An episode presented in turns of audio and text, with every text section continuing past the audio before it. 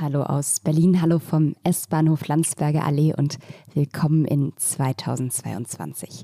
Mein Name ist Ann-Kathrin Hipp vom Tagesspiegel Checkpoint und für unsere erste Folge in diesem Jahr habe ich einen Gast eingeladen, den ich sag mal mindestens alle Tagesspiegel- und Checkpoint-LeserInnen ganz gut kennen werden, nämlich Lorenz Marold. Lorenz ist seit 1994 beim Tagesspiegel, seit 2004, also seit unglaublichen 18 Jahren Chefredakteur und hat 2014 den Checkpoint, unseren täglichen Berlin-Newsletter, an den Start gebracht. Für seine journalistische Arbeit ist er mehrfach ausgezeichnet worden. Außerdem hat er ein Buch geschrieben, gemeinsam mit Harald Martenstein, Berlin in 100 Kapiteln, von denen leider nur 13 fertig wurden. Im Podcast haben wir über Lorenz Kindheit in Köln, seine, wie er sagt, Langeweileflucht nach Berlin und seine Politisierung durch Willy Brandt gesprochen. Er hat von seiner Karriere in der, Achtung, Punkband The Magoo Brothers erzählt, von Auftritten in Waschsalons und von der staatlichen Rockförderung, die es damals Ende der 80er Jahre gab. Senats-Rockwettbewerb inklusive. Lorenz hat darüber gesprochen, warum er dieses Leben für den Journalismus aufgegeben hat und was guten Journalismus heutzutage eigentlich ausmacht. Außerdem ging es natürlich ganz viel um Berlin, um die Fragen, ob der Mythos Freiheit auch in der Realität noch zu finden ist und ob unser rot-grün-roter Senat tatsächlich Zukunftshauptstadt kann. Wer jetzt kurz überlegt, ob die Themen vorher abgesprochen waren, nein, waren sie natürlich nicht. Lorenz ist hier als Gast wie jeder andere auch, sonst wird es ja auch nur halb so viel Spaß machen. In diesem Sinne, eine Runde Berlin mit Lorenz Marold. Los geht's.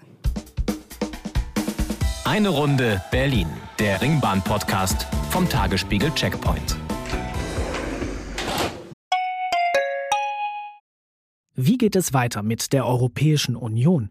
Präsidentschaftswahlen in den USA, EU-Parlamentswahlen, geopolitische Krisen und wirtschaftliche Schwierigkeiten. Wir suchen Lösungen für diese Herausforderungen. Am 19. und 20. März auf der digitalen Europakonferenz von Handelsblatt, Die Zeit, Tagesspiegel und Wirtschaftswoche. Über die Zukunft Europas sprechen wir mit Bundeskanzler Olaf Scholz, Wirtschaftsminister Robert Habeck und vielen mehr. Kostenlose Anmeldung unter europe20xx.de. So, super Plätzchen. Ich steig einmal, dann magst du dahin, dann gehe ich. Okay. So. Oh, schon mal drei Grad Wärme oder so. Lorenz. Ja. Herzlich willkommen in der Ringbahn. Wir hatten ja schon öfter mal darüber nachgedacht, ob wir das machen, weil sich das auch der eine oder andere Checkpoint-Leser gewünscht hat. Und äh, wenn nicht jetzt zum Jahresstart, wann dann? Wann dann?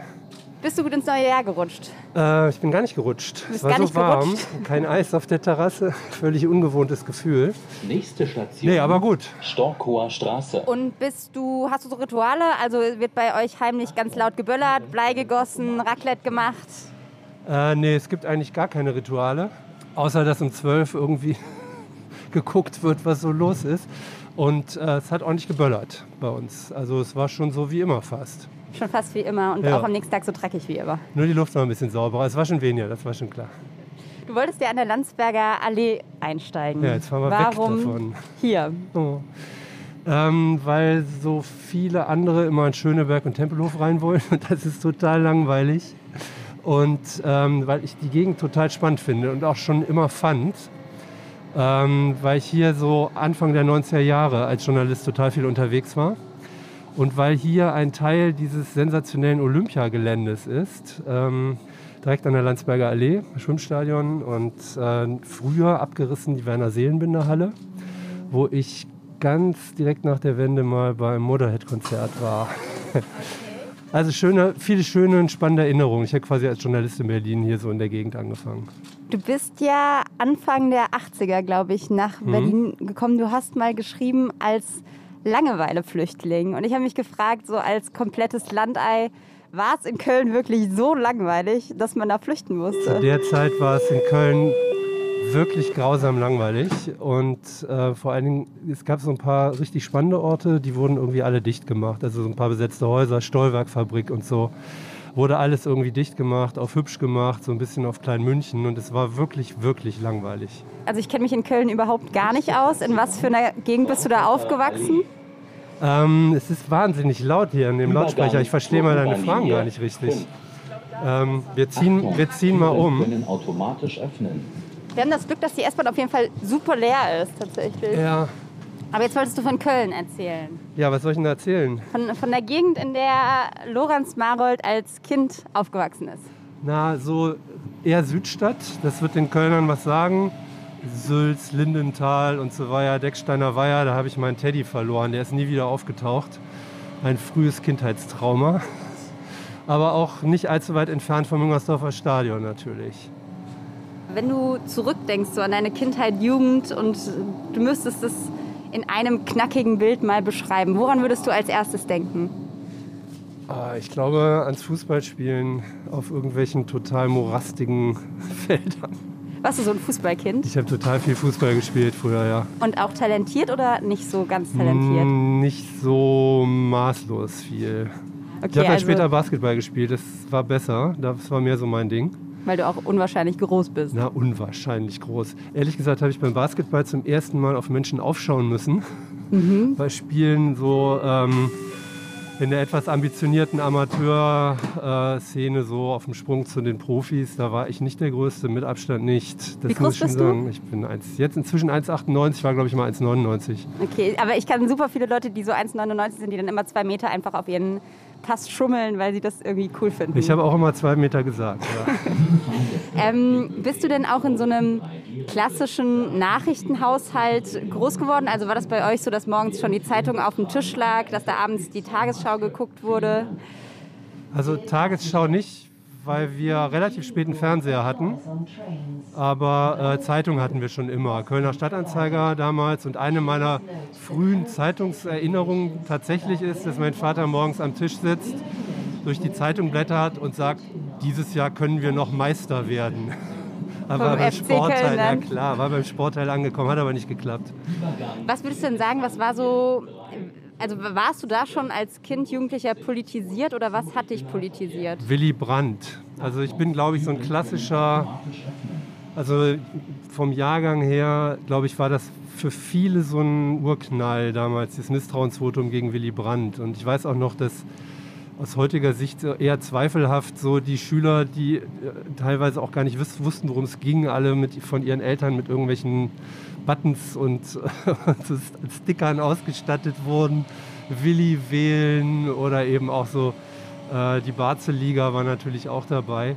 Aber das war schon so, dass wir dann alle vor damals schon tatsächlich Fernseher dann gesessen haben und das war so spannend wie nur irgendwas und ähm, irgendwie waren bei uns alle für Willy Brandt. Also wurdest du von deinen Eltern auch mit äh, Willy Brandt-Buttons ausgestattet? Nee, das nicht, aber, aber es war schon ziemlich klar. Also so von, von meinen Eltern her, das ist eher sehr sozialdemokratisch geprägt gewesen bei uns. Was haben die beruflich gemacht? Mein Vater war Richter und meine Mutter ähm, hat nochmal auf Lehramt studiert, nachdem die Kinder etwas größer waren und sich die Omas gut gekümmert haben Das- und war Lehrerin. Eine Schwester, richtig? Ich habe noch eine Schwester, ja, Susanne. Und wer würdest du sagen, hat dich von den beiden mehr geprägt von deinen Eltern? Kann man das so sagen? Das ist echt schwer zu sagen, natürlich. Das kann ich gar nicht sagen, weil sie haben, sich natürlich, haben mich natürlich total unterschiedlich geprägt. So, aber es gibt von beiden sehr einprägsame ähm, Erinnerungen, also von beiden. Von meinem Vater zum Beispiel weiß ich noch, das hat mich also so nachhaltig beeindruckt. Ich habe mal ähm, mit meinem Mofa Mist gemacht. Mist und, gemacht. Ja, Mist gemacht. Äh, Ich glaube, die Sache ist verjährt. Es war jedenfalls versicherungsrelevant und nicht in Ordnung. Und ich glaube, die hatten Lunte gerochen und dann kam irgendwie so einer von der Versicherung und war bei uns an der Tür und wollte sich also informieren. Und es, es sah alles so danach aus, dass die irgendwie Lunte gerochen haben, dass da was nicht stimmte bei der Schadensmeldung. Und dann gab es einen riesen Krach danach zwischen meinen Eltern, weil dabei natürlich rauskam, dass da tatsächlich was nicht stimmte. Und mein Vater dann total empört, also ich meine, er als Richter, zeig doch nicht meinen eigenen Sohn an. So, das hat sich bei mir total eingeprägt, das fand ich total stark. Dass er dich nicht angezeigt hat? Naja, das war sowieso klar, aber das sozusagen im Zweifel, im Zweifel steht er auf meiner Seite natürlich, ist doch klar. Und das hat sich so heute als in dein Papa-Dasein übertragen. Ja, das war so eins der vielen Sachen. Ich bin mit meinem Vater sehr viel segeln gewesen auch. Der war so, so ein bisschen so ein einsamer ähm, durch die Welt Gondler und der ist auch alleine auf dem Boot irgendwie, hat morgens Eis und Schnee vom Boot gekratzt und ist Richtung Oslo aufgebrochen. Also so, das fand ich schon auch toll und es hat mir auch immer Spaß gemacht, mit ihm dann unterwegs zu sein. Hast du auch einen Segelschein? Ja, ja, klar. Warst du auf dem Wannsee auch schon unterwegs? Das ist ja, Ja. hier so die Möglichkeit, wo man. Sehr, sehr selten leider in letzter Zeit, aber diesen Sommer in der Tat ähm, hat mich unser alter Kollege Gerd Nowakowski, der dort ein Boot hat, auch zu einer Samstagvormittagstour eingeladen. Es war einfach total schön. Ist ja auch so ein totales Gemeinschaftswerk Segel, ne? Weil ich glaube, jeder hat da ja so seine Stelle, an der er dann irgendwie Ja. was macht. Ja. Oh, ist Beverly dabei? Nee. Beverly, äh, Transparenzhinweis ist Lorenz Hund. Das ist aber auch so ein ähnlicher. Der kläfft auch genauso. Kleines Pomeranian. Naja. Ähm, ja, aber Segeln ist natürlich, hat auch was Autoritäres. Ähm, weil äh, es gibt halt immer einen, der sagt, was passieren muss. Also da kannst du nicht lange diskutieren. Und das führt oft eben auch so bei so Freizeitcruise zu totalem Ärger, ne? weil dann plötzlich einer derjenige ist, der ansagt, was Sache ist und die anderen wollen diskutieren und dann hast du dreimal diskutiert und dann bist du auf die Schere aufgefahren. Und wer bist du bei so einer Freizeittour? Bist du der Autoritäre oder bist du der dreimal diskutiert? Naja, das Schöne dabei ist ja, dass die Rollen wechseln können. Man muss sich nur dann jeweils daran halten. Das fällt manchen nicht so leicht. Ist mir früher auch nicht immer leicht gefallen. Weil man, muss, man versteht es ja auch nicht immer alles. Ne? Also weil einer trifft eine Entscheidung und du musst einfach sagen, der hat das jetzt entschieden, wir müssen das jetzt so machen, egal was passiert. Und ähm, das heißt ja im normalen Leben nicht. Da ist das Gegenteil richtig. Ist ja auch eine Sache, die vielleicht im Tagesspiegel als, ich meine, du bist jetzt jahrelang Chef, da ist es ja so ein bisschen ähnlich irgendwie quasi. Man trifft Entscheidungen, die vielleicht an der einen oder anderen Stelle bequem sind, an der einen oder anderen Stelle vielleicht dann auch nicht. Ja, wobei natürlich, ich meine, ich glaube, wir sind ein ein Laden, der relativ viel diskutiert, auch viel in Frage stellt und auch daran ein bisschen Spaß hat. Aber daraus erwächst ja auch viel. Ja, es ist ja nichts schlimmer, als wenn in, in, gerade was, was Medien betrifft, ähm, wenige sagen, was passiert und wo es lang geht. So. Das ist bei uns, glaube ich, ein bisschen, bisschen wilder. Ist auch nicht immer gut, weil auch nicht immer was Gutes bei rauskommt, aber unterm Strich glaube ich, dass es deutlich ähm, kreativer ist. Ich würde später sicherlich nochmal auf den Tagesspiegel kommen, würde aber jetzt doch nochmal einen Sprung zurück machen zu diesen Berlin-Anfängen in den 80er Jahren.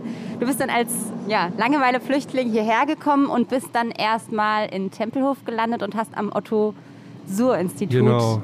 studiert. Inwiefern würdest du sagen, hat dich die Zeit da auch geprägt? Weil es ist ja so, ich glaube, das kann man schon so sagen, wahrscheinlich eins der revolutionärsten, vielleicht nicht im Sinne von revolutionär anders, aber einfach dagegen Institute Deutschlands. Also War man von, es, ja. na, ich glaube, zu meiner Zeit war es das schon auch, Auch noch? noch. Also als ich aufgehört habe, ich glaube 89, 90, so in der Wende habe ich aufgehört, da war das schon relativ befriedet. Ähm, es gab vorher noch mal große Streiksemester. Das hat mir auch noch mal, hat mir auch noch mal Zeit gekostet.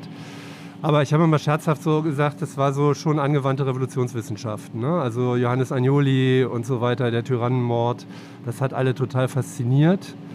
Ähm, und es war schon sehr, sehr stark links geprägt, das Institut, das stimmt schon. So. Äh, was die Zeit selbst betrifft, war die Zeit natürlich schon ziemlich einmalig. Ja? Also durch diese besondere Situation in Westberlin hatte das was völlig Unikes. Das konntest du nirgendwo sonst finden und wurde eigentlich nur getoppt ähm, dann tatsächlich durch die Nachwendezeit, die nochmal so viel einmaliger war als alles andere. Mir hat mal jemand gesagt, äh, dass in der Zwischenzeit das äh, in Havanna auch so ein bisschen war, also so, so ein anarchischer, keiner weiß genau und jeder probiert ein bisschen und gilt da eine Regel oder nicht. Aber ich glaube, so wie in Berlin Anfang der 90er Jahre, sowas ist einfach total irre und ähm, kann man auch wahrscheinlich nie wieder irgendwo erleben. Du hast deine Diplomarbeit geschrieben über die staatliche Förderung von Rockmusik. Warum? Rock- und Jazzmusik war das, glaube ich. ähm, das lag irgendwie total nahe, äh, weil ich habe damals selber sehr viel Musik gemacht, kannte mich mit diesem Förderkrempel einigermaßen aus, weil wir alle Töpfe geplündert haben, wusste auch, wie es geht. Und ähm, weil auch noch nie jemand darüber was gemacht hatte. Das war ja auch immer wichtig. Und ähm, es war eben dann auch nicht so wahnsinnig mühsam, weil die Feldforschung hat wahnsinnig Spaß gemacht und es gab nicht so unfassbar viel Was hast Literatur. du da Feld geforscht? Und man, ja, Interviews geführt vor allen Dingen. Ähm, aber man konnte vor allen Dingen auch nicht abschreiben. Also, man findet kein Plagiat in dieser heute. Arbeit. Aber was ganz witzig war, ich habe damals ähm, Wir haben ja viel Musik gemacht auch und ähm, unter anderem in einer Bar, Café, Kneipe, das hieß Osten äh, in Kreuzberg.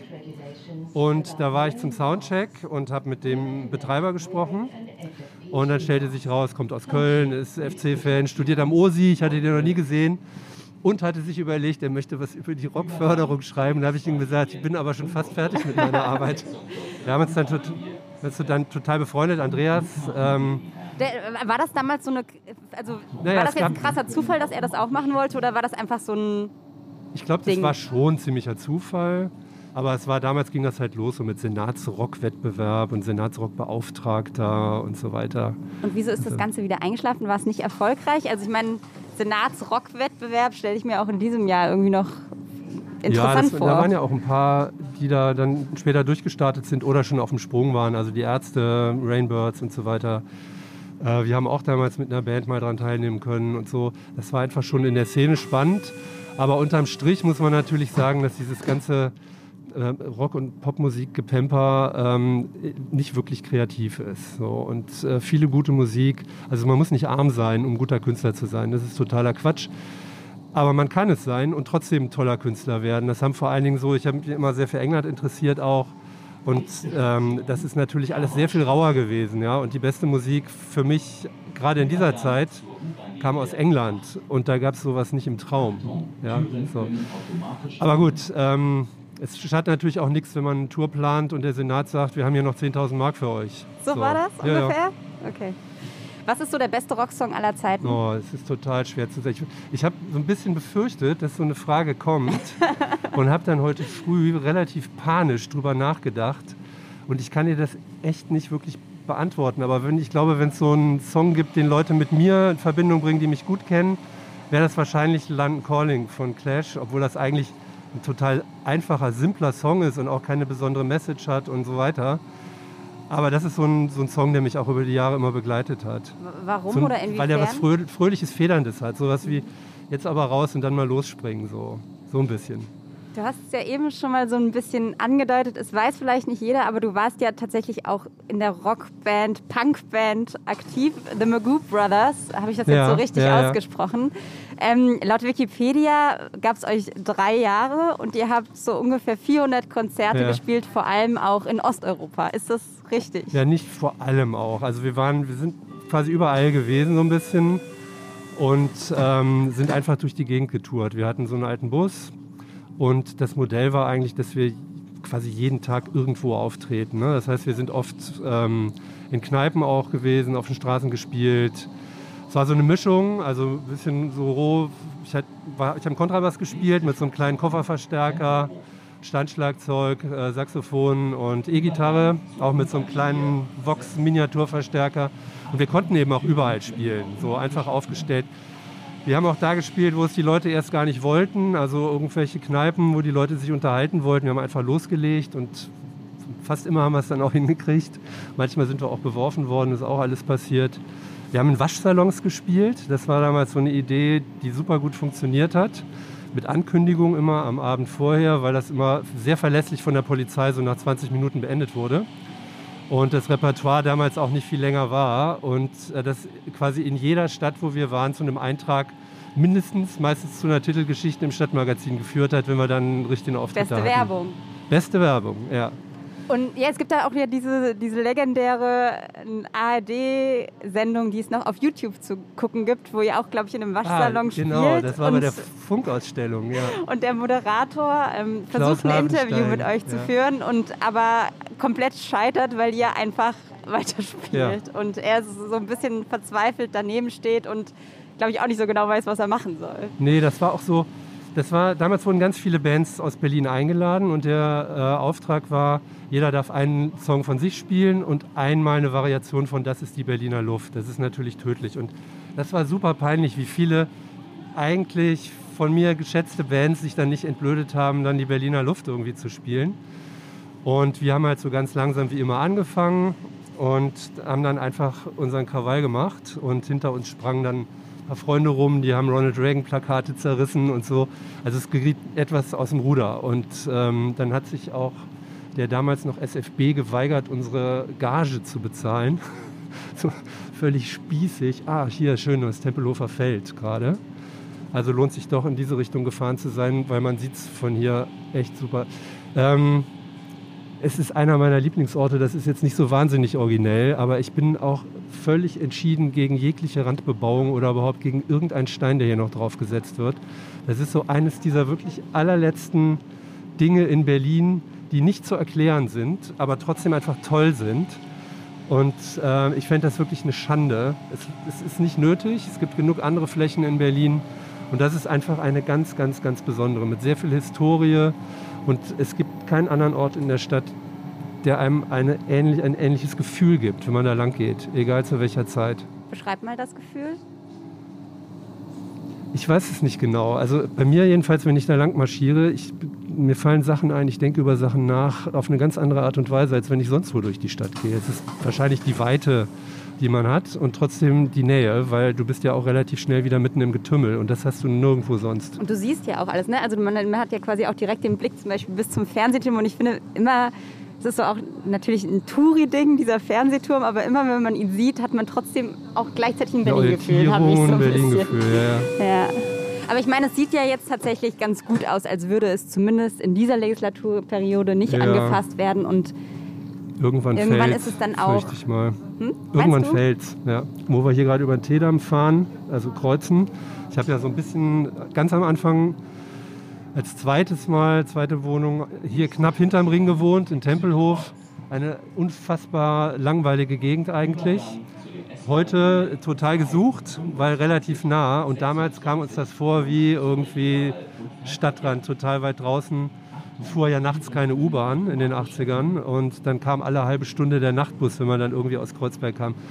Und dann mussten wir laufen, eine Dreiviertelstunde und so. Das war wirklich grausamst. Ja, vor allem wenn Berlin dann so groß ist, ne? Dann hat man seine Freunde irgendwie am anderen Ende der Stadt und wenn man dann nicht irgendwie loskommt, Äh, Ja, gut, das hat sich ja. Gott sei Dank geändert. Und eigentlich so, ich sag mal so klar, jeder hat irgendeinen Punkt, über den er sich immer aufregt. Ich habe es ja eben schon erzählt, ich heute früh wieder mit dem Roller von zu Hause schnell zur S-Bahn gefahren. Dann ist genau die Gegend um, um die S-Bahn Janowitzbrücke Parkverbot für, für Roller. Also das ist wirklich völlig gaga. Aber eigentlich kann man sich nicht wirklich beschweren. Also wenn man das mit anderen großen Städten vergleicht, trotz aller Betriebsstörungsbingos, die wir gerne spielen, man kommt immer noch echt ziemlich gut durch. wie bewegst du dich meistens durch die Stadt? Ich bin so ein Mix-Unternehmen, Unternehmen, Unternehmensseier. Äh, Roller habe ich gesagt, ich fahre sehr gerne und sehr viel Fahrrad. Ich habe es auch total nah zum Büro, manchmal laufe ich das sogar. Also da brauche ich eine Viertelstunde, mit dem Fahrrad irgendwie, weiß ich nicht, sechs, sieben, acht Minuten. Ich fahre auch mit dem Auto durch die Stadt, wenn ich groß einkaufen muss, wenn ich irgendwie viele Kinder und Jugendliche zu transportieren habe oder sowas. Das mache ich schon auch. Also ich benutze eigentlich fast alles, aber natürlich auch hier, ich habe meine Jahreskarte für BVG, U-Bahn, S-Bahn, die ich allerdings jetzt in der Pandemie nicht so wahnsinnig oft benutzt habe. Ja, es ist vorhin, als ich eingestiegen bin, ist tatsächlich auch, da dachte ich wieder, oh Mann, Berlin, also kann Berlin nichts für, aber da ist ein Mann eingestiegen, der anfing, Trompete zu spielen in der Ringbahn. Und ich dachte so kurz, wir sind jetzt irgendwie im zweiten Jahr der Pandemie, irgendwie muss es doch angekommen sein, dass jetzt vielleicht nicht so clever ist, die Aerosole durch die Trompete zu pusten. Also, ähm, naja, aber apropos Trompete, lass doch mal kurz zu deiner Rockband äh, zurückkommen. Es war dann aber schon so, wenn du sagst, ihr habt dann da auch Ronald Reagan Plakate zerrissen, das war schon so eine Punkzeit dann auch tatsächlich von dir. Ja, Spätpunk-Zeit muss man ja sagen. Ne? Also das war so Mitte der 80er, zweite Hälfte der 80er, aber schon eine wilde Zeit auf jeden Fall. Ja. Und wie ist die zu Ende gegangen oder warum? Äh, weil ich angefangen habe mit Journalismus. Also ich habe eigentlich immer alles, was ich gemacht habe, versucht, möglichst total zu machen. So, ich habe eine Zeit lang Sport gemacht wie ein Besemmelter, weil ich unbedingt Basketballprofi werden wollte.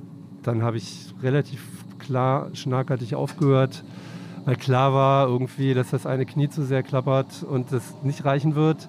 Und dann habe ich Musik gemacht und links und rechts nichts gesehen. Und das war damals, ich weiß es noch ziemlich genau, das war eine interessante Sache. Ich hatte, ich habe, ähm, als ich aufgehört habe, noch gespielt bei einer Ostberliner Band, Bobo in Whitewooden Houses. Und da stand eine größere Tour an. Die waren damals so ein bisschen auf dem Sprung, waren im Osten schon sehr bekannt. Und die Entscheidung war wirklich, mache ich jetzt endlich das Diplom zu Ende und mache dann Journalismus oder gehe ich jetzt auf diese Tour, weil dann hätte ich es nicht zu Ende gemacht. Und da habe ich mich schweren Herzens gegen die Musik entschieden. Und ich habe es auch nie bedauert. Ähm, ich habe aber dann auch echt eine ganze Zeit lang fast gar keine Musik mehr gemacht und habe erst wieder so wirklich so ein bisschen mehr Spaß gehabt mit der Checkpoint Band, die nun leider auch wegen der blöden Pandemie wieder auf Eis liegt. Aber das war auch nochmal so ein Push irgendwie, wo ich gedacht habe, wow, was hast du die ganze Zeit eigentlich verpasst? Ich habe zu Weihnachten ein Buch äh, geschenkt bekommen von Matt Haig, das heißt die Ach, Schöneberg. Schöneberg. Wo alle rein und wo. Ja, deshalb Da habe ich auch mal gewohnt, hier in der Nähe vom Innsbrucker Platz. War auch eine schöne Zeit. Haben wir auch noch knapp vorbei, ja. Ja. Kurzes Buch, Mitternachtsbibliothek heißt das. Und da geht es darum, dass im Prinzip in der ganzen Bibliothek die Leben stehen von Menschen, die sie hätten leben können, wenn sie eine andere Entscheidung an dem einen oder anderen Moment ähm, getroffen hätten. Also es ist tatsächlich darauf aufgebaut, dass quasi jede kleinste Mini-Entscheidung das Leben dann in die oder die Richtung trifft. Und diese Person, die dann in diesem Buch die Protagonistin ist, guckt sich dann halt ihre ganzen Leben nochmal an. Die hätte dann auch zum Beispiel Rockstar werden können, wenn sie sich anders entschieden hätte. Glaubst du, Rockstar wäre eins dieser Leben gewesen, was du hättest leben können? Basketballer ein anderes? Also was wären so die Lorenz Marold Alternativleben zum Journalismus gewesen? Also ehrlich gesagt glaube ich, ich habe das Gefühl, ich habe die alle gehabt, diese Leben, ohne dass das jetzt in der einen oder anderen Form irgendwie zu der großen Superspitze gereicht hätte. Und das finde ich im Nachhinein auch überhaupt gar nicht schlimm. So, weil ich hatte einfach meinen Spaß dabei und fand das immer, das, was ich da zu der Zeit jeweils gemacht habe, total toll. Und ich habe nie das Gefühl gehabt, dass ich groß was verpasst hätte. Also jetzt im Sinne von hättest du da mal weitergemacht. Ähm, ich glaube, jeder neigt da dazu, da ab und zu zu gucken. Jetzt sind wir am Innsbrucker Platz hier. Sehr schön. Naja, Wow. schön ist, äh, liegt im Auge des Betrachters. Ähm, vor allen Dingen berühmt durch den Supermarkt, der hier sonntags auf hat. Hat der immer noch auf? Ja, das weiß Jetzt ich ist nicht, es doch. Südkreuz-Supermarkt. Ja, ich, also ich gehe ja dann immer jetzt äh, zum Ostbahnhof, weil ich jetzt da nicht mehr hier wohne. Aber früher war das immer hier zum Einkaufen.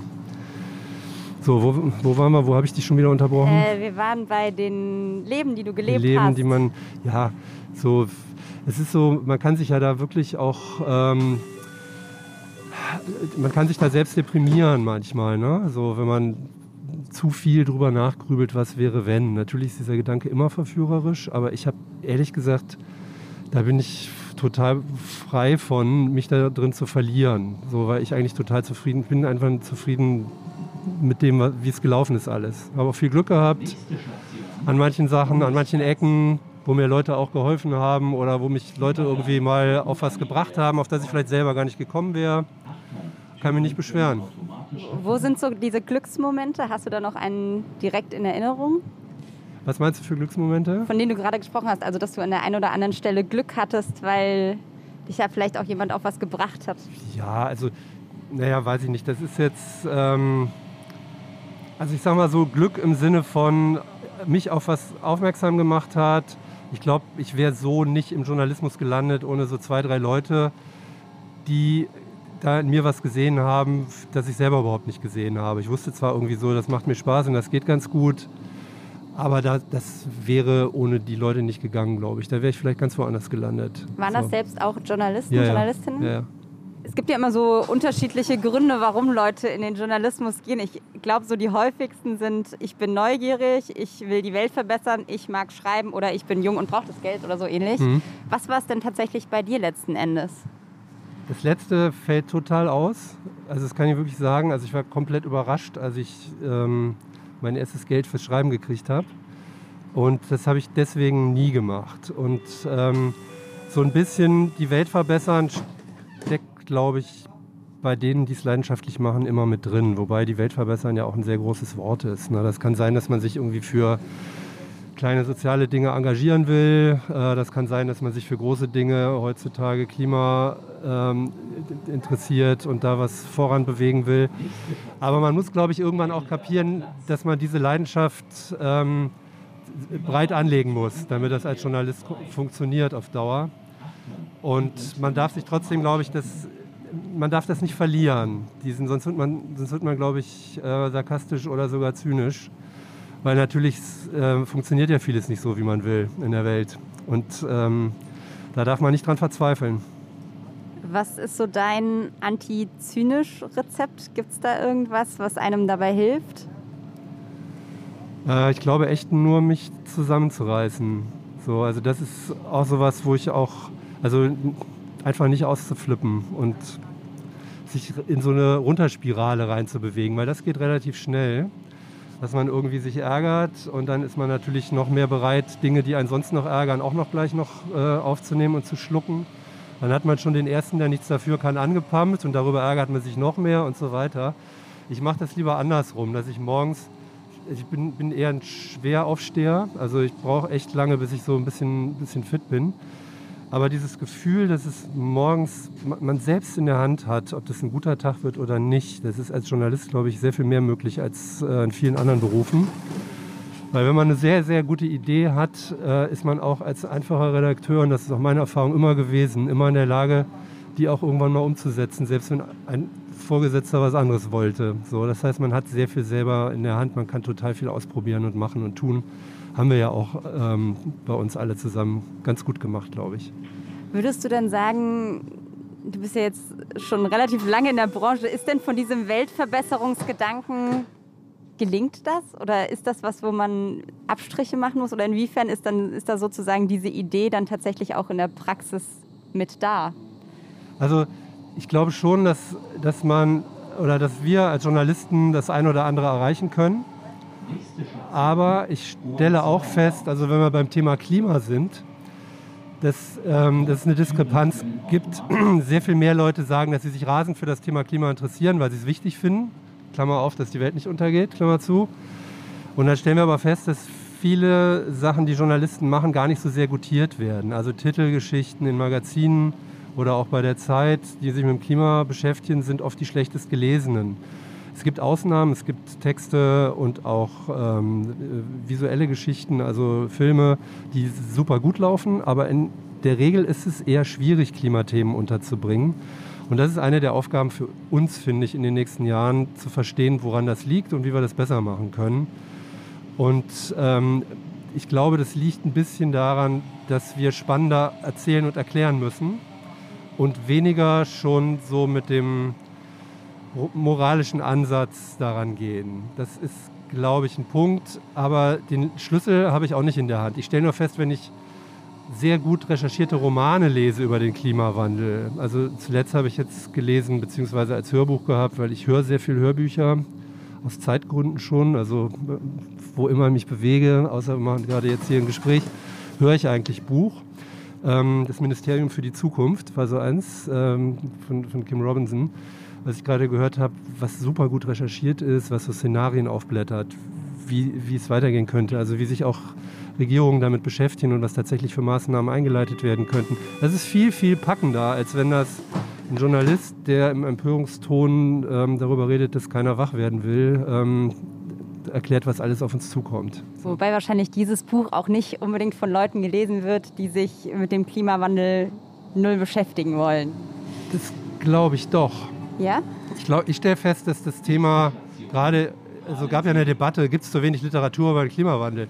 grauenhaft, Literatur über den Klimawandel. Aber dass der Klimawandel als, als ständiger natürlicher Begleiter, den du so wie die Maske und die Pandemie nicht ausblenden kannst, wenn du sowas machst, selbstverständlich überall vorkommen muss. Und dass sich Schriftsteller, die sich damit beschäftigen, selbstverständlich damit gut auskennen müssen und das recherchieren müssen.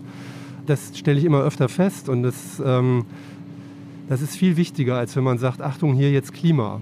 Sondern Klima, das Thema Klima ist quasi überall drin. So. Also wir haben zum Beispiel auch diskutiert, brauchen wir Klimaressort. So. Das, was dagegen spricht, ist, das Thema Klima durchzieht alle anderen Ressorts. Es muss eigentlich in jedem Ressort im Bewusstsein sein, dass Klima ein Thema ist. Und man nicht irgendeinen Zoo schafft, wo die Leute sagen können, will ich heute nicht rein. Wie geht es weiter mit der Europäischen Union? Präsidentschaftswahlen in den USA, EU-Parlamentswahlen, geopolitische Krisen und wirtschaftliche Schwierigkeiten. Wir suchen Lösungen für diese Herausforderungen. Am 19. und 20. März auf der digitalen Europakonferenz von Handelsblatt, Die Zeit, Tagesspiegel und Wirtschaftswoche. Über die Zukunft Europas sprechen wir mit Bundeskanzler Olaf Scholz, Wirtschaftsminister Robert Habeck und vielen mehr. Kostenlose Anmeldung unter europe20xx.de. hast jetzt gerade eben davon gesprochen, also es ist ja so ein bisschen, man darf nicht mit diesem moralischen Anspruch schon die Texte schreiben. Das ist ja auch immer so ein bisschen der Vorwurf, der dem Journalismus an der einen oder anderen Stelle gemacht wird, dass da Aktivismus vielleicht auch mit Journalismus verwechselt wird. Ähm, da hat, spielt ja auch dann ganz viel Vertrauen in die Medien mit einer Rolle.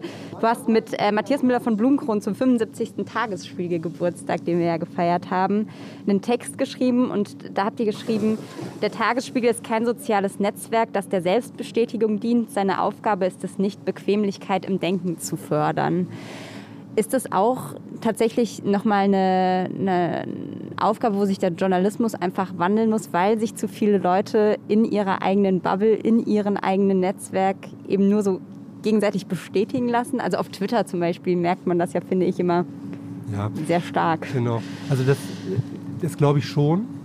Wobei ich damit nicht sagen will, dass man nicht als Journalist eine Haltung haben kann und die auch erkennbar machen sollte. Ähm, nicht muss, aber kann. Aber ich glaube schon, dass es wichtig ist, nicht nur diese Haltung oder diese Meinung irgendwie immer wieder rauszuposaunen, sondern auch zu versuchen, andere zu überzeugen. Das macht ja auch den meisten Spaß. Ich erlebe das immer wieder, wenn man so Mails kriegt, die, also wenn sie nicht komplett hasserfüllt sind, aber die so das total ablehnen, was wir schreiben. Und einen beschimpfen und so weiter. Und wenn man dann nur schreibt, vielen Dank, ich habe Ihre Mail gelesen, ähm, danke, dass Sie sich mit, unseren, mit unserer Arbeit beschäftigen. Ähm, ich habe mir das äh, genau durchgelesen, hätte mir gewünscht, wenn Sie das vielleicht in einem etwas freundlicheren Ton vorgebracht hätten, aber, aber, aber, bin trotzdem anderer Meinung, dann kriegt man fast immer eine Reaktion, die ungefähr so lautet, wenn ich geahnt hätte, dass das überhaupt jemand liest, was ich schreibe, dann hätte ich natürlich und so weiter. Und dann kommt man ins Gespräch. Man überzeugt vielleicht die Leute dann auch nicht sofort, ja, aber ich glaube, das ist auch nicht das Wichtigste. Das Wichtigste ist, dass das nicht so, so eine reine Sortierfeindschaft wird. Der ist so und deswegen gehört er dahin und ist überhaupt nicht mehr ähm, gehört nicht mehr zu denen, mit denen ich mich überhaupt unterhalten will. Ich glaube, das ist ein Fehler, wiewohl ich nicht der Meinung bin, dass man mit jedem immer reden soll. Also ich ziehe da schon auch meine Grenzen, mit wem ich überhaupt nicht diskutiere. Also glaubst du, dass das dann tatsächlich auch, wenn wir jetzt Zukunft des Journalismus ist ja immer so ein, ein großes Wort, aber dass da diese Interaktion dann auch immer wichtiger wird, einfach um zu verhindern, dass Leute komplett abfallen? Oder wie kann man eben diese Leute, die jetzt nicht gerade Tagesspiegel, Checkpoint, Stammleser sind, noch erreichen? Es ist schwierig. Ähm weil viele sich relativ schnell ja zurückziehen. Ne? Die fühlen, fühlen, sich von der Welt nicht mehr verstanden. Das sind natürlich oft, das haben wir natürlich bei den gedruckten Zeitungen als Problem. Also wir als Redaktion bedienen so viele Kanäle. Das heißt, wir haben relativ große Spannweite auch von Altersgruppen, die wir ansprechen, mit Newslettern, mit Podcasts bis hin eben zur Zeitung als E-Paper oder eben auch gedruckt. Und im gedruckten sind eben überwiegend die älteren Leser.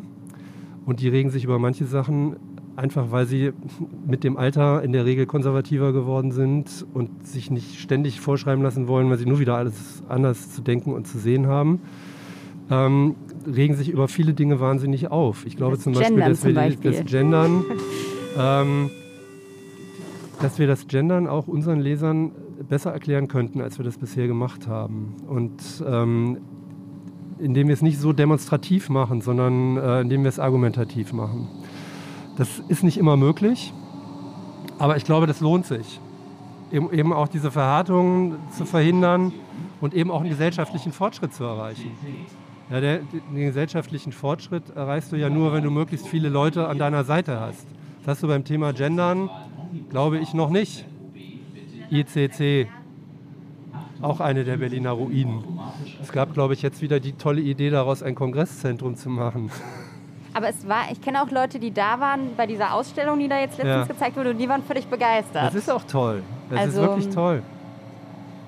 Ich habe da mal ein Roland Kaiser Konzert gesehen, habe ich äh, eine Besprechung. Warum warst du auf einem Roland Kaiser Konzert? Weil äh, die Zeitung, bei der ich damals war, vor dem Tagesspiegel, es war, glaube ich, der Morgen in Ostberlin, um die 1990 muss das gewesen sein, ähm, wollten das irgendwie besprechen. Und dann habe ich sofort in meine Hand gehoben. das will ich mal. Und bin zusammen mit unserem Kollegen Stefan Wieler dahin. Und wir haben damals viel zusammengeschrieben, auch unter Pseudonymen, so lustige Kolumnen. Und ähm, ich glaube, die Überschrift lautete Roland Kaiser von der Frau das Ei aufgeschlagen, weil er hat irgendwie erzählt, wie es morgens bei ihm zugeht. Mhm. Ähm, und ähm, was gibt es da zu lachen? Na gut, also das war das ICC. Ähm, wenn wir aber gerade so bei diesem, dieser Roland Kaiser, gab es, also hast du so dein, die Highlights deiner journalistischen Karriere wie so ein Roland Kaiser Konzert oder die absurdesten Termine, die du besucht hast oder sowas in der Richtung? Oh, Erinnert weia. man sich da überhaupt noch an alles Ja. oder geht das in so einem Also, ne, ich vergesse schon auch vieles. Es äh, fällt mir immer wieder auf, wenn mir mal so eine altes, alte Zeitung noch in die Finger fällt. Meine Mama hebt ja alles auf. Da sind manchmal schon Sachen drin, wo ich denke, wow. Also, ich sag mal, meine erste Geschichte ähm, in Berlin überhaupt, die habe ich, äh, da hatte ich einen Auftrag gekriegt von Lothar Heinke, der mit Abstand älteste Tagesspiegel-Journalist. Damals war der auch beim Morgen. Der hat mich zum Tag der offenen Tür im Roten Rathaus geschickt. Also quasi so eine echte Herausforderung, wenn man gerade frisch von der Uni kommt. Und, Wer war damals Regierender? Äh, das war Diebchen ähm, gerade wieder.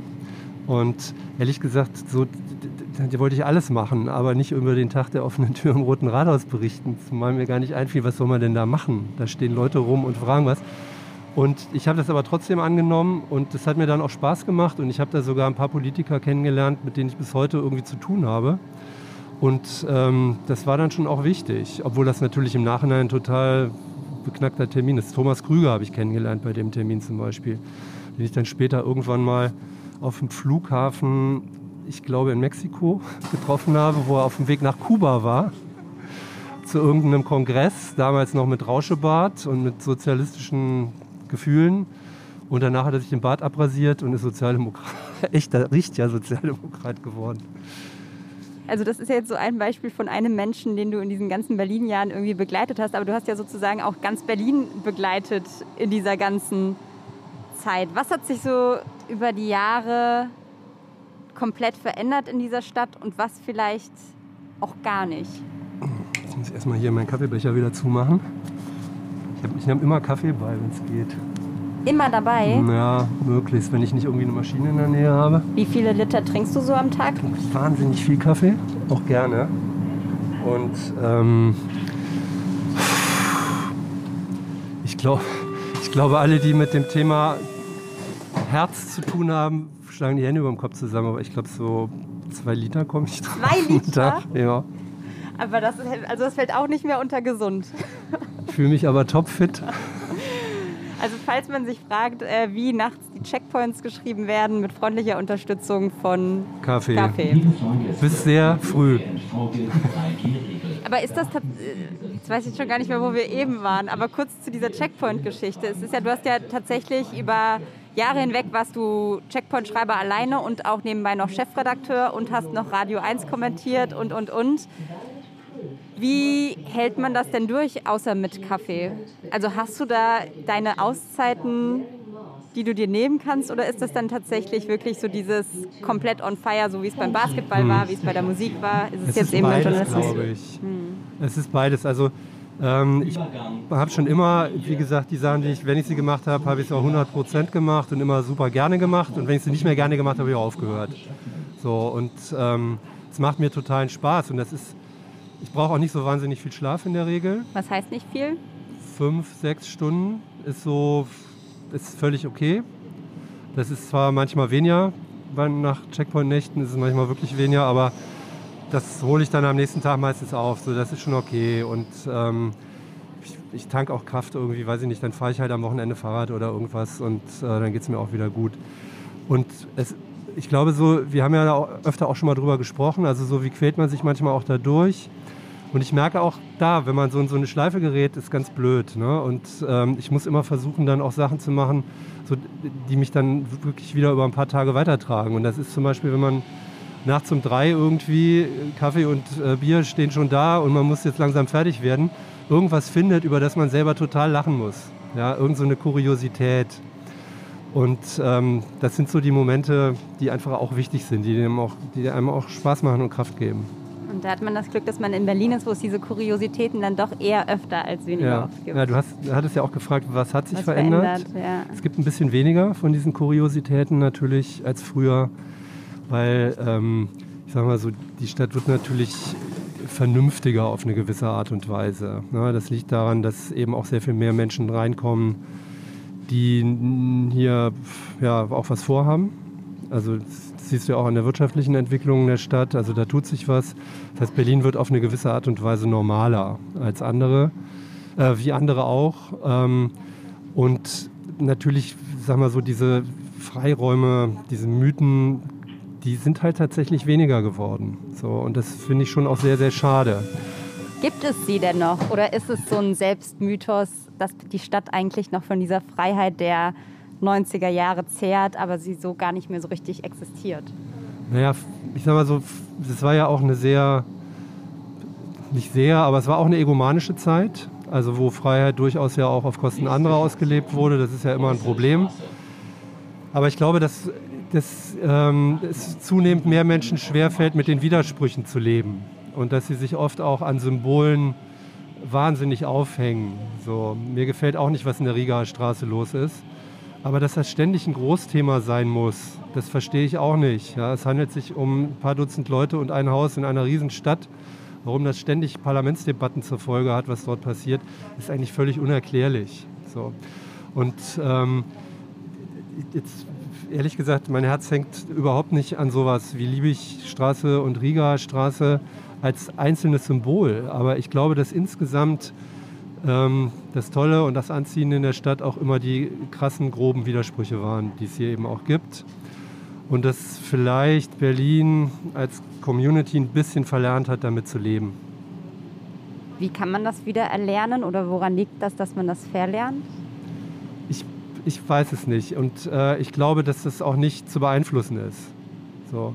Und wenn wir sehen, woran hat es gelegen, dass es diese Freiräume gab, waren das ja auch immer Dinge, die jetzt ähm, zwar auch von Menschen gemacht wurden, also Mauer bauen und Mauer wieder einreißen, aber die eben auch von sehr, sehr großen Ereignissen dann eben abhängig waren.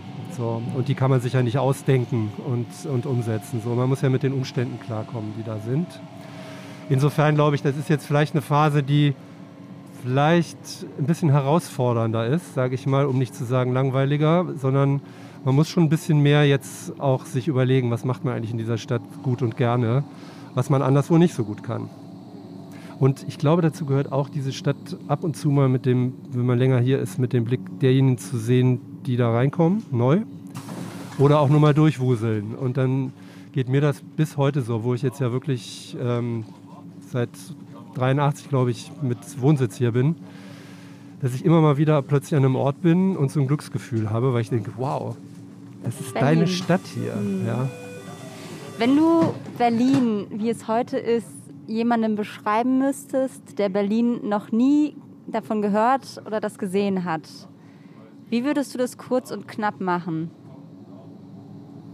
Naja, das muss ich ja nicht, weil ehrlich gesagt, es gibt ja kaum, also Berlin ist bestimmt unter den Top Ten der bekanntesten Städte weltweit. Wir sind ja jetzt in der hypothetischen Annahme, dass es jemanden gibt. Dass es also jemand gibt, der irgendwie so... Ohne Internet, ohne alles aufwächst. Kriegst keine Wohnung, würde ich ihm sagen. Das wäre der erste Satz. Komm bloß nicht her, es gibt eh keine Wohnungen. Ja. Das ist ja interessant, ne? weil also es geht uns jetzt so, wie es an anderen Städten schon sehr, sehr lange so ging. Also Freunde, Bekannte, Hamburg und München haben das immer erzählt. Und es war mal ein Standortvorteil für Berlin. Und ähm, ich glaube, dass das ein Thema ist, das die Menschen wahnsinnig bewegt. Das ist ja auch ein angstbesetztes Thema. Ja? Also Wohnung zu verlieren ist für viele Leute oder sich nicht mehr leisten zu können. Das ist ein existenzielles, ist ein existenzielles. Problem. Ja. Und ich habe nicht für, die Enteignungs, äh, für das Enteignungsvolksbegehren gestimmt, aber ich bin ganz entschieden der Meinung, dass es ein äh, stark zu, noch weiter zu regulierender Markt ist. Und dass vor allen Dingen aber auch das Feuer raus muss, weil es gibt ja auch gerade in Berlin sehr viele kleine und mittelgroße Vermieter, ähm, die jetzt äh, nicht zu den Einkommensmillionären gehören, von denen wir 990 haben, wie ich gerade gesehen habe in Berlin. Also 990 Einkommensmillionäre. Davon werden die wenigsten Vermieter sein in dieser Stadt. Ja. Und ich glaube, das war ein Fehler, dass so eine, so eine Freund-Feind-Stellung gegeben hat in dieser, in dieser ganzen Auseinandersetzung. Deswegen finde ich, das ist zwar ein bisschen gutgläubiger Ansatz jetzt und auch der Versuch, dieses Volksbegehren äh, wegzubügeln, aber natürlich ist es gut, dass man die ganzen Player da irgendwie zusammenbringt und zu überlegen, wie man da rauskommt. Und die ganzen Konflikte, die da auf uns zukommen. Also welche Freistellen hier werden denn noch bebaut? dass man die möglichst offen angeht. Wenn wir hier so rumfahren, mir ist es auch auf der Ringbahn jetzt auf dem Hinweg bis zur Landsberger aufgefallen, es gibt ja auch noch wahnsinnig viel Platz. Es, ist, es gibt keinen Zwang, jetzt in den Hinterhof auch noch irgendwie einen Klotz zu basteln, sondern man muss wirklich, glaube ich, grundsätzlich sich nochmal ähm, anschauen, Stadtentwicklung, welche Gebiete definieren wir für was und wie entwickeln sich ja auch manche Gewerbe. Ja. Auch da werden wir wahrscheinlich in fünf bis sechs Jahren irre Flächen haben von Gewerben, die es einfach überhaupt nicht mehr gibt. Zum Beispiel? Die Autos brauchen noch ein bisschen länger, aber wenn man mal überlegt, wie viel Platz, also jetzt nicht zum Abstellen nur für Autos, sondern der ganze Autohandel, Werkstätten und so weiter, Schrottplätze und so ähm, in, in, so einer Stadt tatsächlich auch haben. Es ist natürlich prozentual nicht viel, aber es wäre natürlich ein Geschenk für alles, was du sonst machen kannst. Und das muss ja nicht nur Wohnen sein. Glaubst du, dass das auch tatsächlich die Frage ist, über die sich auf kurz oder lang entscheiden wird, ob diese Stadt gelingt, ob sozusagen Berlin auch Zukunftsstadt kann? Das hängt, glaube ich, in erster Linie davon ab, dass tatsächlich irgendwie ein Senat mal mutig genug ist und groß genug ist auch und sich einig genug ist, um diese strukturellen Probleme anzugehen. Und das sehe ich beim jetzigen leider auch nicht wirklich. Die reden zwar darüber und ich nehme ihnen das auch ab, dass sie das ernst meinen. Aber ich meine, dieses Umsetzungsdefizit, was diese Stadt hat, das ist natürlich voll krass. Und ähm, jetzt kann man über diesen Tesla-Menschen denken, was man will. Bin da auch sehr skeptisch. Aber dass man auch schneller sein kann, zeigt er mit seinem Gewerk. Und warum das nur für Elektroautos gehen soll und nicht irgendwie für andere Dinge auch, das verstehe ich nicht. Jetzt ist das zwar Brandenburg und da sind sie vielleicht ein bisschen anders gepolt. Ähm, aber das Tempo und die, die, die Verlässlichkeit auch, was staatliche Struktur und Verwaltung betrifft, da hat Berlin wahnsinnig Nachholbedarf. Wie lässt sich das ändern? Das ist ja immer die große Frage. Mhm. Hast du da einen Tipp für den Senat? Ja, wir haben ja Kübel von Texten darüber geschrieben auch und die haben es ja selber auch gemacht. Ja, also der Staatssekretär Nägele war ja damit beauftragt in der letzten Legislaturperiode. Jetzt haben sie ihn abserviert und fangen wieder von vorne an. Papiere ohne Ende, da ist eigentlich das Wesentliche ja drin. Ja, also es muss, man kann es schwer auf den Punkt bringen, aber in der Verwaltung muss im Grunde ähm, schon auch ein bisschen mehr Klarheit über Aufgabenverteilung herrschen. Das ist, glaube ich, das größte Problem. Und deswegen gibt es ja auch diese organisierte Unzuständigkeit, über die wir uns immer beklagen. Also es wird immer weitergeschoben. Problem ist erledigt, wenn ich es dem Kollegen weitergeschoben habe. Äh, und andererseits gibt es auch diese chaotische Überzuständigkeit, wenn also alle meinen, sie sind zuständig und deswegen nichts vorangeht. So. Das ist der Kern für den nächsten Schritt, was Berlin betrifft, glaube ich. Oder man sagt, auch möglich, das hat ja auch was. So macht es kein anderer. Das wollen wir bitte, bitte behalten, damit Berlin immer anders bleibt, so anders wie der Senat behauptet, dass Berlin ist ist eine Möglichkeit auf ja. jeden Fall. Du hast äh, mal in einem Artikel geschrieben, der die Überschrift trug raus aus der Mekka-Ecke. Der Stadt stünde eine souveräne Gelassenheit in Dingen, auf die sie keinen Einfluss hat und zupackende Entschlossenheit dort, wo sie gefragt ist, wahrlich besser als Gemaule. Der nächste Senat sollte darin etwas mehr Vorbild sein, als der alte es war. Das erinnert mich so ein bisschen an die aktuelle Lage ja. tatsächlich auch. Das war am 15.10.1995. Da hast du darüber geschrieben, dass sich, da hat der Senat so dolle gemeckert, dass äh, die, der Umzug von Bonn nach Berlin so lange dauert. Ähm, und da dachte ich, na gut, da hat sich tatsächlich nicht so viel geändert irgendwie. Nee. Also dieses nicht ins Machen komme, war da irgendwie schon ein Ding. Ja. Ja, klar. Wir hatten, also wenn man so alte Sachen von sich liest, äh, manchmal denkt man, ist ja irre und manchmal ist es ja auch völlig verrückt. Äh, ich erinnere mich noch an den Leitartikel nach der Verschiebung der BER-Eröffnung 2012 wo ja auch alle die Vollkatastrophe und ganz schlimm und wie peinlich ist denn das?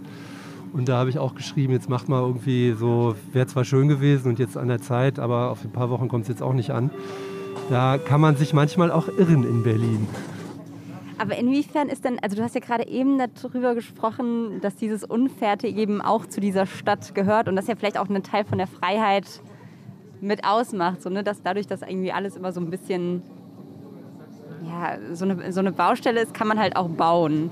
Inwiefern kann man sich denn überhaupt vorstellen, also dazu gehören ja jetzt die Verwaltung, dazu gehört sowas wie der BR, der jetzt erledigt ist, aber immer noch nicht fertig ist, also dieses ganze inwiefern ist das denn tatsächlich Teil von diesem Image und wird vielleicht uns auch nie mehr verlassen? Ich meine, Franziska Giffey ist da ja ganz klar in ihrer Haltung, dass sie da freundlich und bestimmt lächelnd sagt, das ist nicht Berlin. Das ist irgendwie vollkommener Quatsch, sich das einzureden, dass das Provisorische was Schönes sei. Wie Hm. würdest du das sehen? Also wenn ich echter Berliner wäre, was ich nicht bin, auch äh, obwohl ich glaube ich jetzt lebenslanges Lebensrecht in Berlin mich hier ersessen habe, wäre wahrscheinlich die erste Reaktion, die ist ja ja nicht aus Berlin. Die Berliner hat ja nur zur Show, die kommt doch aus Brandenburg, was will die uns erzählen? Ähm, aber ich glaube schon, dass es eine Haltungsfrage ist. Und eine spannende Frage dabei ist, werden die Leute, die neu in die Stadt kommen, ähm, bewusst auch ein bisschen meckriger, ähm, als sie es waren? Oder ist es vielleicht anderswo auch nicht viel anders? So. Und es ist aber schon so, dass man, glaube ich, sagen kann, Berlin ist, wo wir gerade hier auch an diesen Schönheiten an Häusern vorbeifahren, die einen nicht wirklich zum, Wo sind wir denn? Drin leben, einladen. Ja, das ist jetzt der tiefste, äh, Gesundbrunnen. ja genau. Schönhauser Allee schon, ja. Ja, das ist jetzt hier so die Ecke. Wedding, Mitte, was ist denn für ein Bahnhof hier? Schönhauser Allee. Schönhauser Allee, siehst du. Ja, Nee, Gesundbrunnen. Oh ja Gott. doch, Gesundbrunnen, okay. Naja, anyway, jedenfalls ist es nicht so, dass einen die Stadt überfreundlich in Schönheit empfängt. So. Und ich glaube, da passen sich dann manche eben auch an. Wenn man bei Google eingibt, Berlin ist, sind tatsächlich die ersten Begriffe, die vervollständigt werden vom Algorithmus, nicht Bullabü, schrecklich und dreckig. Da fragt man sich auch, wer, wer hat da am meisten gegoogelt? Waren das die Münchner, waren das die Berliner selbst oder waren das irgendwelche von außen? Schwer zu sagen. Ich habe, ähm, als wir an dem, äh, an dem Buch über Berlin gearbeitet haben, 100 Kapitel über Berlin, von denen nur 13 fertig wurden, äh, genau über diese Frage natürlich lange nachgedacht, haben auch viel diskutiert darüber. Ne? Und ähm, es gibt ja einen Grund, warum wir trotzdem hier sind und zum Teil eben auch hier bleiben werden. Und das auch gerne sind. Und ähm, obwohl man sich das eine hier und dort schöner vorstellt, hat die Stadt einfach immer noch genug zu bieten. Und deswegen ist das vielleicht auch eine müßige Diskussion. Man kann es nur in Maßen beeinflussen. Ähm, und wir scheinen offensichtlich damit irgendwie zurechtzukommen. Sonst wären wir ja woanders. Ich würde genau da einsteigen. Ihr habt nämlich am Ende eures Buches geschrieben, dass das nächste Buch, was ihr irgendwann mal veröffentlichen werdet, aus 100 Lobeshymnen äh, bestehen wird, von denen so ungefähr 99 fertig werden. Und ich würde fast diese Zeit bis zur nächsten Station, okay, die kommt jetzt vielleicht gleich schon, aber sagen wir vielleicht die nächsten anderthalb Stationen, einmal nutzen, weil so viel über Berlin gemeckert wird, äh, einfach mal nur so Lobeshymnen raushauen. Alles, was dir einfällt, eine Station Berlin Lobeshymnen. Okay, dann fange ich mal mit Orten an. Also ich finde zum Beispiel, wir haben eine fantastische Seenlandschaft in Berlin. Das ist wirklich groß einzigartig, finde ich super toll. Dann, das Meckrige der Berliner schafft ja auch eine Distanz. Das ist gerade in Pandemiezeiten nicht ganz verkehrt.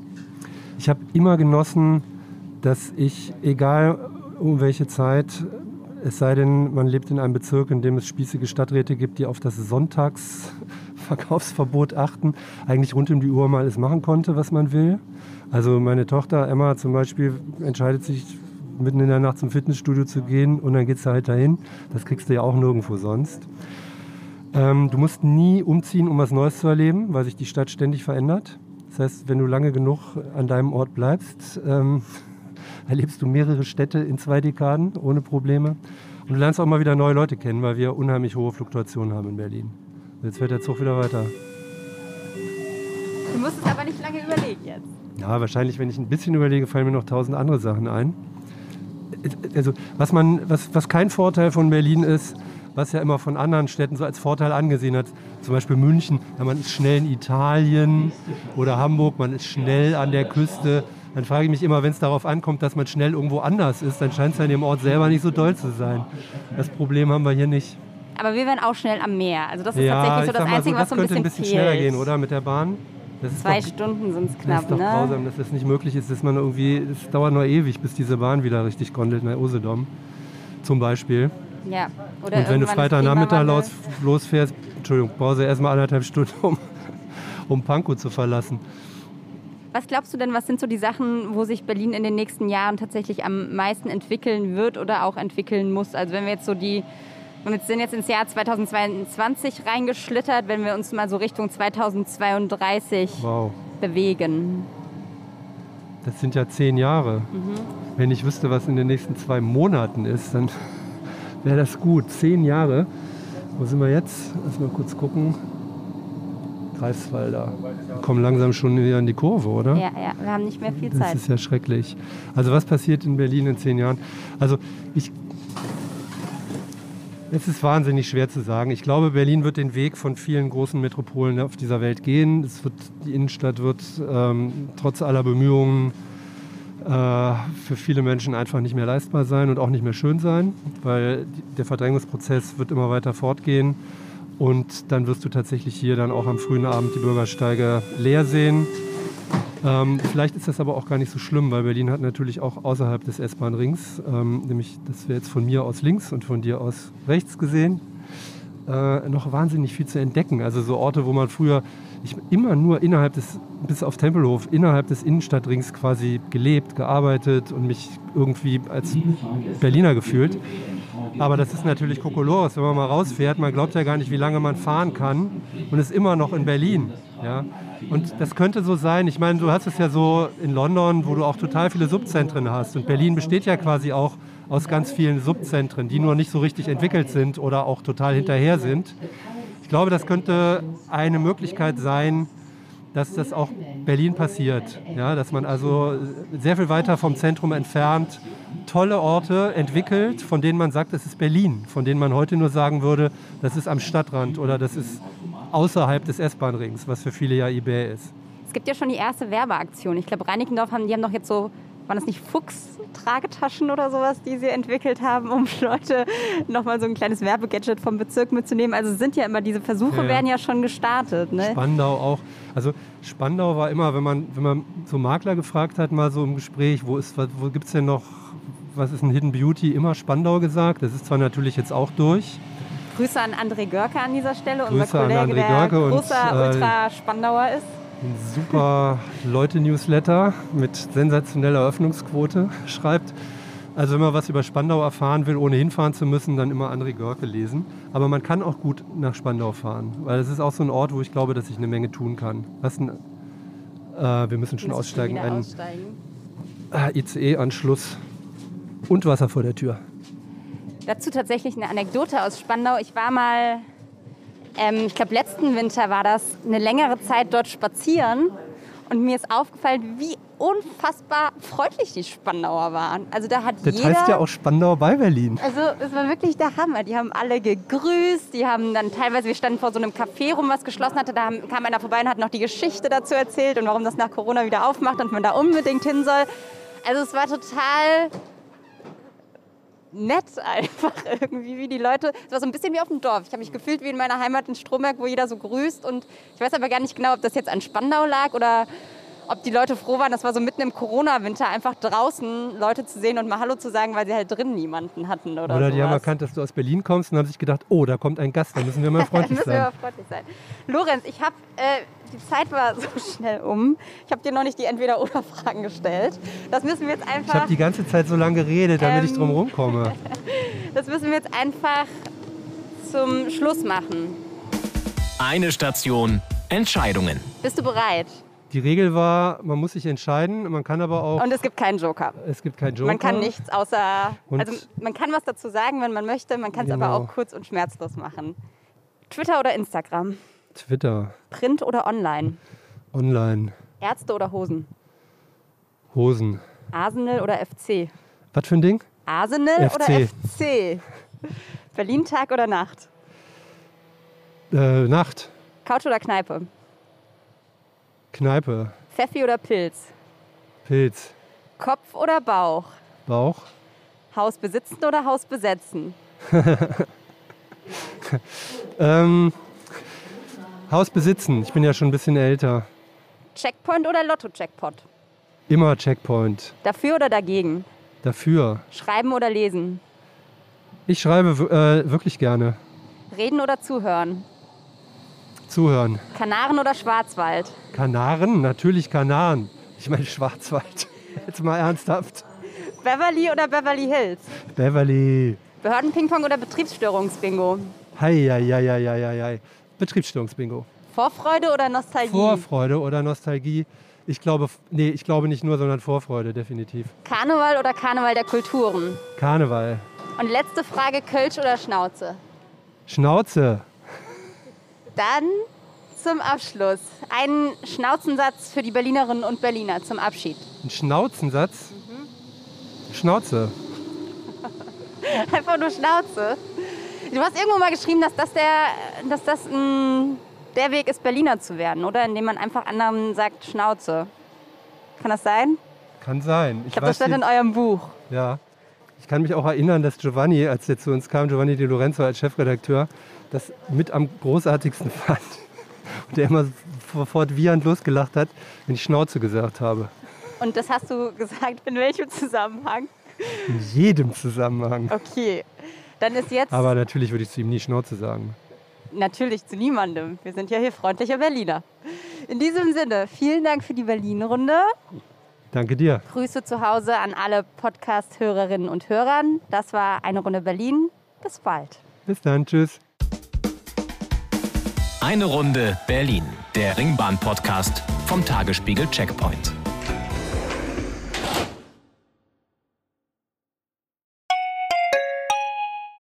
Wie geht es weiter mit der Europäischen Union? Präsidentschaftswahlen in den USA, EU-Parlamentswahlen, geopolitische Krisen und wirtschaftliche Schwierigkeiten. Wir suchen Lösungen für diese Herausforderungen. Am 19. und 20. März auf der digitalen Europakonferenz von Handelsblatt, Die Zeit, Tagesspiegel und Wirtschaftswoche. Über die Zukunft Europas sprechen wir mit Bundeskanzler Olaf Scholz, Wirtschaftsminister Robert Habeck und vielen mehr. Kostenlose Anmeldung unter europe20xx.de.